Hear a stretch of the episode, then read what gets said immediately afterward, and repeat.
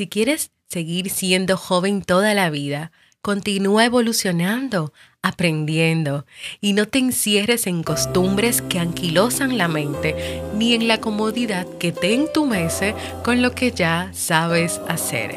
Cal Newport.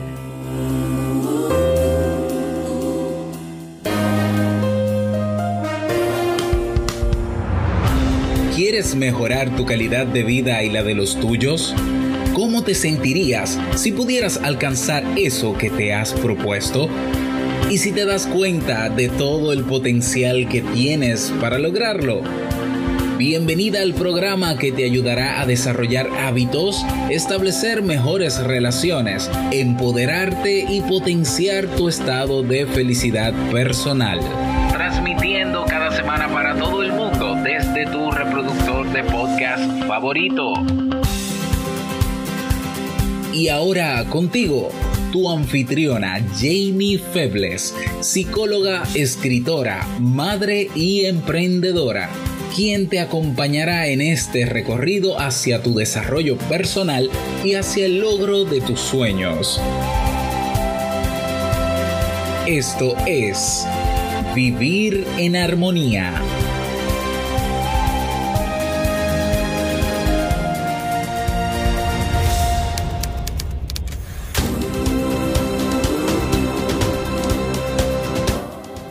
Bienvenidos al episodio 402 de Vivir en Armonía. Mi nombre es Jamie Febles y estoy muy contenta y feliz de poder encontrarme compartiendo contigo en este espacio.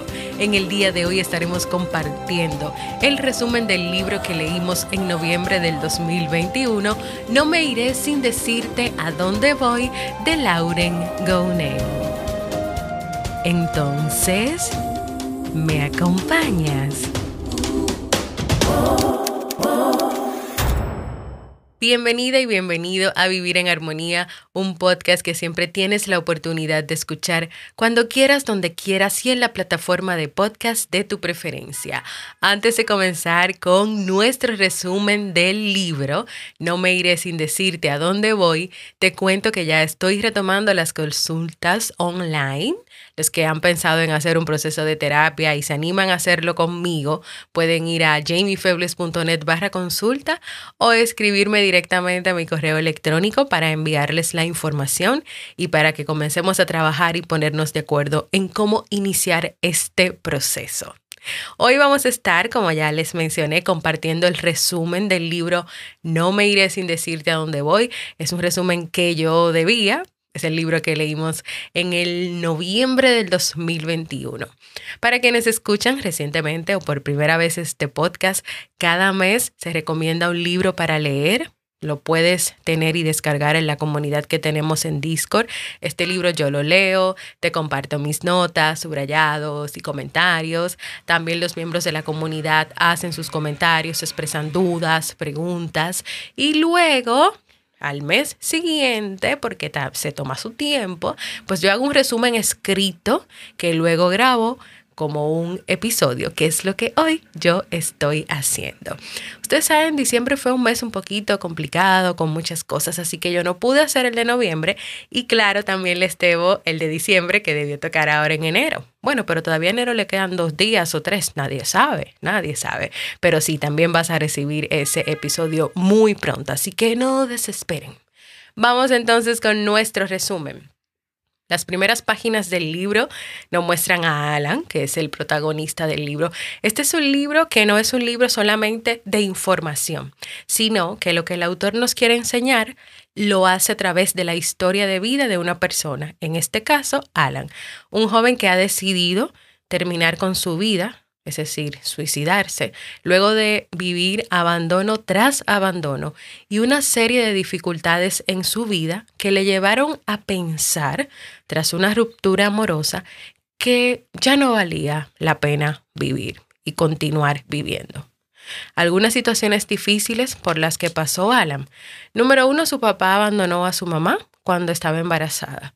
Segundo, la mamá se casa y este padrastro les hizo mucho daño a los dos y al final también se fue y los abandonó. Tercero, cuando sucede esta ruptura, la madre de Alan se enfoca tanto en él que lo empuja a vivir una vida de presión psicológica y emocional, donde ella vivía a través de él, donde él tuvo que ser el estudiante perfecto, solo importaba entre ellos todos que él tuviera las mejores notas, o sea, no había cariño, amor, comprensión, no, todo era presión para que él fuera el mejor, para que él hiciera todo lo que ella entendía que él tenía que hacer. Él tuvo que practicar un deporte que no le gustaba para nada, que es el béisbol, solo para a través de ese deporte lograr una beca en la universidad, donde también estudió una carrera que no le gustaba y que no quería, pero eso era lo que su madre le decía que tenía que hacer y él lo hizo.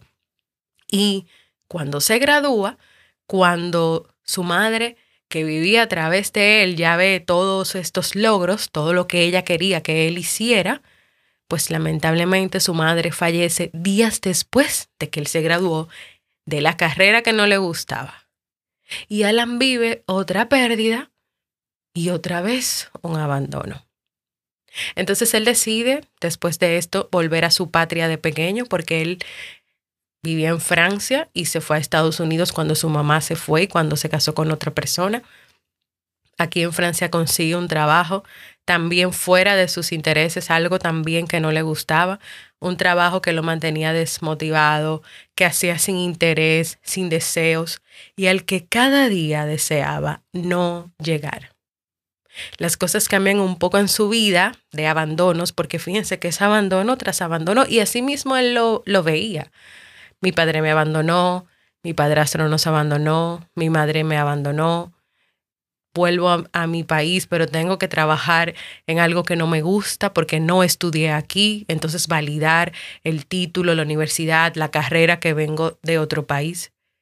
Las cosas cambian un poco, comienzan a tener un poco más de sentido cuando él conoce a una joven que se convierte en su pareja y vive muchas experiencias, muchos momentos muy lindos de amor, de pareja. Pero ella, sin explicaciones, decide terminar la relación y desaparecer otro abandono más. Y entre tantas cosas, este personaje del libro decide que no vale la pena vivir y que tiene que terminar con su vida. Y decide hacerlo ahí en la Torre Eiffel. Pero en ese momento de todavía no me he lanzado y toda su vida pasando por delante, aparece un anciano que le hace dudar y le comienza a cuestionar. Este señor que se le aparece a Alan en la Torre Eiffel le ofrece un trato para que él no termine con su vida, sino que continúe con ella. Alan obviamente duda, pero comienza a hacerse consciente, al esta persona interrumpir lo que él iba a hacer, de lo que él estaba a punto de hacer y se pone nervioso, se quiebra, siente miedo, porque wow, de verdad yo estaba dispuesto a terminar con mi vida. Pero al final acepta escuchar a esta persona y el trato que le propone. Ese trato consistía en que Alan tenía que renunciar a quitarse la vida y este señor llamado Dubray se ocuparía de ponerlo en el buen camino, de ayudarlo a sentirse como un hombre capaz de gobernar su vida, de ayudarlo a resolver su vida e incluso ser feliz. Pero a cambio, Alan tenía que comprometerse a hacer todo lo que él le dijera. Él tenía que comprometerse con la vida con la vida, pero la vida de vivirla, no la vida de quitártela. Y así a partir de este encuentro sucede en el desarrollo del libro distintas reuniones de Alan con Dubrail en la casa de este, donde comienzan a trabajar en aquellas situaciones que afectan a Alan, en que incluso Alan tiene que contarle toda su vida desde el inicio, cada momento, cada situación, para Dubrail poder ir haciéndose una idea de por dónde lo iba a encaminar y cuáles cuáles eran esos aspectos de la vida de Alan que había que fortalecer, en los que había que trabajar, en los que había que desarrollar. Porque es así como suceden los cambios, señores. No suceden si te sientas a esperar. Los cambios suceden cuando tú tomas acción y cuando tú trabajas por ellos. Y claro, este libro me, recuerda mucho a los procesos de psicología y de terapia. O sea, no, no vale solamente tú poder decirle al paciente, mira, tal vez es bueno esto. No, tiene, el paciente tiene que hacerlo, tiene que vivirlo para que de verdad haya un cambio real. Pues siguiendo ya con Alan, eh, Alan muestra muchas resistencias a esas tareas que le ponían, mecanismos de defensa, negaciones, falta de fe, falta de, de confianza, pero también como a partir de esos momentos en que él aceptaba hacer las tareas, muchas cosas comenzaron a cambiar, muchas cosas comenzaron a cobrar sentido y a ser reales. Te voy a compartir ahora algunos aprendizajes y experiencias que vivió Alan. Número uno, a Alan una de las cosas que lo hacía infeliz era el miedo, el miedo a la gente. Alan era una persona que no expresaba sus deseos, no verbalizaba su negativa a los demás por miedo, no hablaba de él o de sus intereses, no interactuaba con las personas. En el trabajo que tenía, que por cierto había un ambiente muy tóxico de competencia negativa, su voz no era escuchada, pero tampoco él hablaba. Su voz no era escuchada, pero era porque él no hablaba ni expresaba sus opiniones. No se hacía notar y claro, él no lo disfrutaba. Ese miedo a las personas lo hacía mantenerse un poco alejado, un poco a la par de muchas situaciones, como por ejemplo en el trabajo, aunque sí, en otro aspecto de su vida, ese miedo a la gente lo hacía no vivir su vida, sino la vida de los demás y hacer todo lo que los demás quisieran. Y aquí vamos al segundo punto. Uno de los problemas que observó Dubrail en Alan es que éste asumía el papel de víctima, que consiste en vivir lo que nos sucede como si fuera una imposición o lo sufriéramos muy a nuestro pesar. Aquí Alan lo que hacía era que se situaba en una posición de víctima cada vez que utilizaba expresiones como no tengo suerte, esto no ha sucedido como me habría gustado, yo habría preferido. Cuando Alan hablaba, cuando Braille describía su día a día, en cuanto un acontecimiento no se desarrollaba como él quería, él tenía la tendencia a decir la frase, ¿qué le vamos a hacer? Es una pena. O incluso decía, a mí me da igual. Pero fíjate algo, Alan decía estas cosas, pero no con la sabiduría del que acepta serenamente la situación. Él no lo expresaba con disgusto, pero sí con algo que es más peligroso, con una aceptación resignada. O sea, simplemente las cosas sucedían en la vida de Alan y Alan las aceptaba resignado. No buscaba la manera de cambiarlos o de vivir diferente o de pensar, bueno, pero ese trabajo no me gusta, aquí no puedo hacer lo que yo quiero, o me doy cuenta que lo que me piden es que engañe a las personas, no que les ayude cuando lo que yo quiero es ayudar a las personas. Pero él aceptaba, bueno, ¿qué le vamos a hacer? Este es el trabajo que me tocó, yo no puedo hacer nada. Pero Alan no se cuestionaba que si él podía hacer algo, o cambiaba su forma de trabajar, o si eso iba en contra de sus valores, se podía ir de ahí, o tratar de luchar por cambiar eso, o por sí hacer un trabajo digno y, honesto, independientemente de que en la empresa no le estaban pidiendo eso. Entonces, Alan fue entendiendo lo que significaba vivir en el papel de víctima y expresó que creía que adoptaba ese papel sin darse cuenta y lo más importante, él no disfrutaba ese papel. Aquí Dubrey le explicó a Alan que muchas veces el cerebro funciona de tal manera que lleva a las personas a optar por lo que consideran que es su mejor opción. Y aquí él le compartió un ejemplo que me encantó mucho y que, claro está, yo tenía que compartirlo contigo, y es sobre dos desconocidos que están en la calle. Uno le hace un reproche injustificado al otro. Ese otro, el que escuchó el reproche, al que le hicieron el reproche, si tiene muchos haces en la manga, podrá argumentar que se ha equivocado. O sea, ay, disculpe, fue que yo me equivoqué. Podrá convertir ese reproche en, en una burla hecha con gracia. También podrá ponerse en el lugar del otro e intentar comprender el origen de ese reproche a fin de poder desengañarse. En resumen, si esa persona, ese otro, es capaz de hacer todo eso en el momento que escucha el reproche, su cerebro dispone de numerosas respuestas. Ahora, yo quiero que te imagines que se trate de alguien que no sepa hacer nada de eso. Es probable que la única opción de su cerebro sea insultar al otro. Y quiero que pienses y reflexiones muy bien en esta situación, en este caso. Entonces, ¿qué pasa con Alan luego que escucha esto? Pues que él dice, y es que entonces usted me está diciendo que yo estoy un poco limitado, que tengo eh, poca capacidad para enfrentarme a situaciones así. Y este le responde que en todo lo que le ha contado y en lo que expresa, Alan se queda con pocas opciones de respuesta cuando hay una crítica, cuando hay un reproche, o incluso cuando él va a la panadería, que eso fue uno de los ejercicios que le pusieron, y en vez de pedir lo que de verdad él deseaba, él aceptaba cualquier cosa que le dieran. Yo quiero invitarte en este momentito a que tú reflexiones sobre esta parte que te he compartido y sobre esta historia. ¿Tú te identificas con Alan?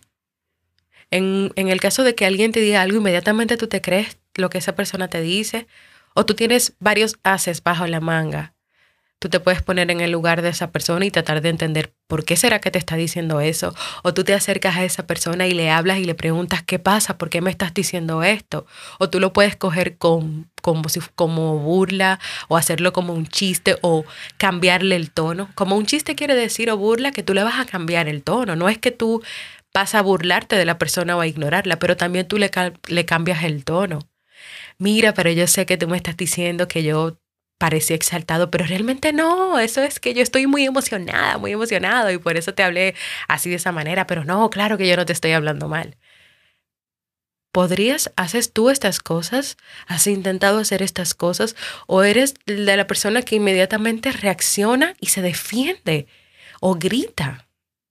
¿O solamente tiene una manera de responder? ¿Tú has pensado alguna vez que ante algo que te pasa, ¿Cuántas opciones de respuesta tú tienes? ¿Cuáles tú utilizas?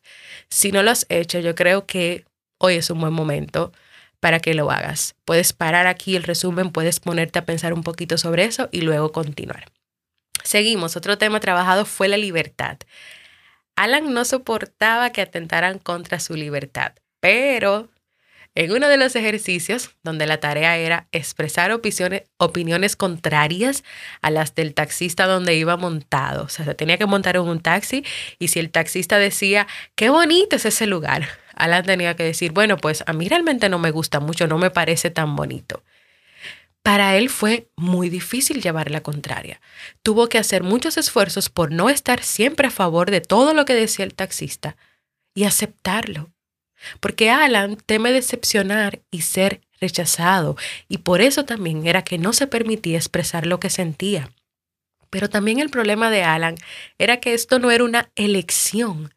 Él no se decía a sí mismo en tono neutro, hoy voy a hacer lo que se espera de mí. No, Alan inconscientemente se obligaba a hacer esas cosas, pero con el objetivo de gustar a los demás. Y con ese objetivo de que estoy buscando aprobación, de que le quiero gustar a todo el mundo, él se imponía muchas obligaciones. Y es obvio que si tú solamente vas a vivir para el otro y nunca para ti, tu vida tiene que ser molesta como él sentía que era su vida y tú no eres una persona libre, tú no vives en libertad, tú no vives en la libertad de ser y hacer lo que tú quieras, en la libertad de ser tú mismo, siempre tú mismo, como digo yo en mi frase de autenticidad. Y sobre la libertad algunas cosas más que Dubrey también le explicaba a Alan es que la libertad está en nosotros mismos. Debe proceder de nosotros mismos. No esperes que venga del interior. No es una, una pareja que te va a hacer libre. No es tener hijos que te va a hacer libre. No es tener tal cosa lo que te va a hacer libre. La libertad tiene que salir de ti, pero de ti tomando acción en tu vida, ¿Cómo podrías llegar a ser más libre? Dubreil decía, no hay una receta o una sola forma de lograrlo, pero una opción es decidirte hacer durante cierto tiempo lo que de ordinario evitas hacer. Si normalmente tú no expresas tu opinión, decidirte a comenzar a expresar tu opinión es comenzar a trabajar en tu libertad. Si tú normalmente no, no tomas tiempo para ti para descansar, decidirte a tomar descansos. Eres tú trabajando en el camino por tu libertad. Seguimos, aspecto del cambio. Vamos a hablar un poquito sobre el cambio. Aquí Dubreuil estaba convencido de que el cambio, igual que la libertad, por cierto, tiene que provenir de ti, viene de ti, no viene del exterior. No te va a cambiar una organización, no te va a cambiar cierto tipo de trabajo, no te va a cambiar el jefe, no te va a cambiar una pareja. No te va a cambiar tener hijos o casarte y tener hijos porque eso va a cambiar la relación de pareja que tal vez no estás bien. No, nada de eso. La verdad es que nadie cambiará tu vida. Yo no puedo venir y decirte, oye, tú tienes que cambiar tu vida y cambie ya. No, tú vas a cambiar tu vida si lo haces tú, si haces ciertas cosas tú misma o tú mismo para cambiar tu vida. Si, por ejemplo, tú sufres por el hecho de que tu jefe no te respeta, no esperes que él cambie por sí mismo. Ok, mi jefe no me respeta, lo voy a cambiar. Eres tú quien debe aprender tal vez a hacerte respetar, a revisar lo que puedes cambiar de ti para ser más respetable. Tal vez tu modo de relacionarte con los demás, tal vez es tu forma de hablar que da pie a que tu jefe te irrespete, tu forma de comunicar, o tal vez que tú nunca le has comunicado a tu jefe de una manera respetuosa que esa manera que tal vez en la que te habla te hace sentir mal y no te ayuda a lograr esos objetivos que él quiere o que ella quiere de ti. En este punto, Adam llegó a preguntarse en este tema de la libertad si tal vez a él le faltaba un poco de autoestima. Saben que yo me sonreí mucho cuando llegué a esa parte porque es que la autoestima está en todos los lados. De la autoestima se desprende todo lo que uno tiene que aprender en esta vida para ser mejor persona, pero también para vivir una mejor vida de calidad y de armonía. Alan se destabilizaba fácilmente si alguien le hacía un, reproche, si alguien le decía algo, si alguien le hacía una crítica. Alan no confiaba en sí mismo. Recuerden que aquí, como les contaba en el libro, en cada encuentro para socializar las tareas, porque Alan tenía que hacer tareas, tenía que hacer acciones específicas, eh, si tú quieres conocer específicamente cada una de esas cosas que él tenía que hacer, cómo lo hacía, cómo no lo hacía, cuando se, bloquea, cuando se bloqueaba, cuando se ponía a pensar de manera negativa en que no, en que eso era un disparate, que cómo va a ser que él iba a hacer eso. Te invito a que leas el libro completo para que tú puedas ver cada paso de esto que te estoy contando. Y para cerrar con las ideas sobre el cambio, Alan se resistía al tema del cambio. Él decía que no tenía ganas de aplicar técnicas para comunicarse mejor, quería seguir siendo él. Y esa es la típica resistencia al cambio. No, yo no puedo cambiar porque ya yo soy mayor, ya yo soy así, yo nací así, me voy a quedar así para siempre. La diferencia entre un niño y un adulto es que el niño no el niño tiene ganas de evolucionar, tiene ganas de crecer. Incluso aquí Steve quiere ya tener la edad de su hermano Nicolás, que va a cumplir eh, próximamente 10 años. Y siempre estoy, ¿cuándo yo voy a crecer? O si no, se para en la pared, se pega. Y me dice, mami, mírame, estoy muy grande, estoy creciendo, ¿verdad que sí? Los niños tienen ganas de evolucionar. Pero ¿qué pasa con el adulto? El adulto hace todo lo posible por no cambiar. Pero ¿sabes qué pasa? Cuando las personas no tienen ganas de evolucionar, empiezan a morir muy lentamente. Y te lo voy a repetir porque a mí esa frase me encantó. Cuando las personas no tienen ganas de evolucionar, empiezan a morir muy lentamente. No estoy hablando de una muerte física, estoy hablando de una muerte emocional, de una muerte de sentido de la vida, de disfrutar, de vivir, de realmente estar en el presente de la vida que tiene hoy la persona. Por último, señores, para ya ir terminando, aunque de verdad que hay muchísima información más, pero esto es un pequeño resumen, está el tema de los hábitos. Es importante crear nuevos hábitos en la mente, repetir en lo que vas a trabajar para que lo puedas adquirir, para que se generen nuevos lazos neuronales, lazos que se refuercen, lazos que se vuelvan preponderantes, y todo esto lleva tiempo. ¿Y sabes por qué termino con el tema de, los hábitos, de muchos que se hablaron en el libro? Pues porque yo sé que cuando comienza un nuevo año, todo el mundo está enfocado en tal vez recuperar ese hábito que había perdido, o tener un nuevo hábito en su vida, o eliminar un hábito que no es saludable. Pero para hacerlo hay que trabajar, hay que trabajar y hay que repetir constantemente eso que tú quieres crear.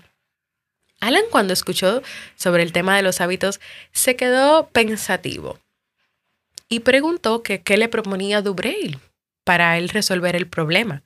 Por ejemplo, él tenía el hábito de fumar y lo quería dejar.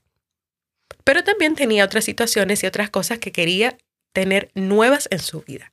Pues él, Dubrey, le iba a poner una tarea de algo que iba a tener que hacer diario durante 100 días. Ustedes saben que cuando Alan escuchó esto se quejó. Pero Dubrey le explicó que no se crean nuevos hábitos mentales de la noche a la mañana. Si él realizaba la tarea que él le iba a encomendar por, por ejemplo, solamente ocho días, no le iba a servir de nada. Era necesario inscribirla en el tiempo, repitiéndola varias veces. Muchas experiencias, vivencias, aprendizajes tiene Alan a lo largo de este libro. También como el autor lo presenta en formato de una novela, hay parte de misterio, de intriga y hasta el desarrollo de la historia de la vida de Alan. Como al final resultó que Dubrail, esa persona que lo está ayudando, que le está dando consejos, que lo está guiando, no se llamaba así, se llamaba Dubroil y era su padre verdadero. ¿Qué sucede con Alan? Bueno, él al final logra cambiar mucho la manera en cómo se veía a sí mismo, comenzó a disfrutar de la vida, recuperó su pareja, se reconoció a sí mismo como una persona con capacidades y habilidades. Y al final, más que un, empleo de la, un empleado de la empresa, se convirtió en el presidente de la empresa. Y wow, todo lo que tuvo que hacer y pasar para llegar ahí. Hasta aquí el resumen de este libro que espero que sea de mucha utilidad para ti. Recuerda que está disponible en la comunidad de Discord y puedes descargarlo si quieres leerlo por completo. Ya por aquí yo te dejé algunas pistas, algunas ideas, puntos importantes que se hablan. Si tú quieres abundar, si quieres leerlo completo, pues ya sabes dónde encontrarlo.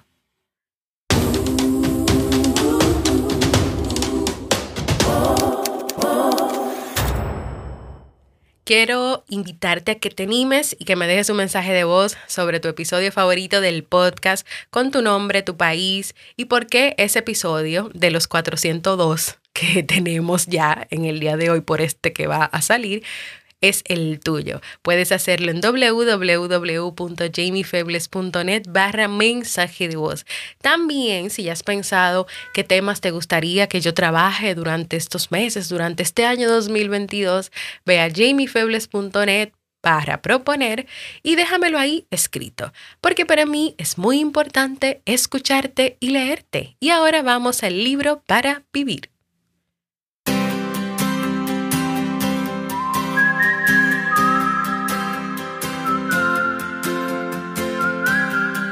El libro recomendado para este mes de enero que estamos leyendo es Minimalismo Digital en defensa de la atención en un mundo ruidoso de nuestro querido Cal Newport. La tecnología no es mala, tampoco es buena en sí misma. La clave está en que tú la uses de acuerdo a tus valores y que también la uses de acuerdo a tus necesidades. Cal Newport, utilizando el sentido común y adoptando técnicas útiles y sutiles, nos enseñará cuándo utilizar la tecnología y cuándo no utilizarla o prescindir de ella para poder disfrutar plenamente del mundo offline y reconectar con nosotros mismos, reconectar con nuestra familia, con nuestra pareja y con las personas que nos rodean. Y te pregunto, ¿me acompañas en esta primera aventura del año a leer este libro y donde vamos a tener la oportunidad de, si así lo deseamos, de convertirnos en minimalistas digitales? Acompáñame, acompáñame a leer este libro.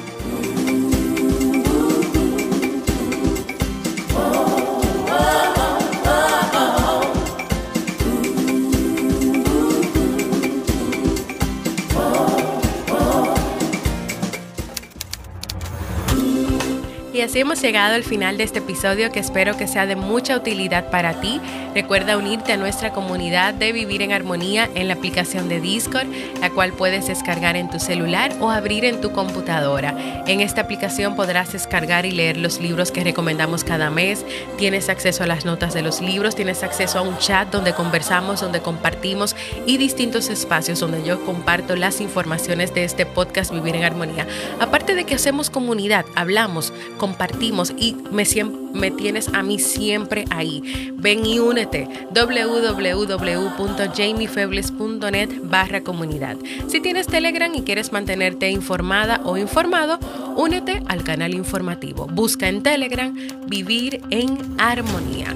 Y no te quedes con esta información, no te quedes con este resumen de este libro solo para ti. Comparte este episodio con tus amigos, familiares, conocidos, no conocidos, compañeros de trabajo, en Telegram, en WhatsApp, en las redes sociales, en tu correo electrónico. Si vas a mi página y escuchas el episodio desde ahí, debajo del título hay unos iconos, unas imágenes. Dale clic y compártelo a todo el mundo.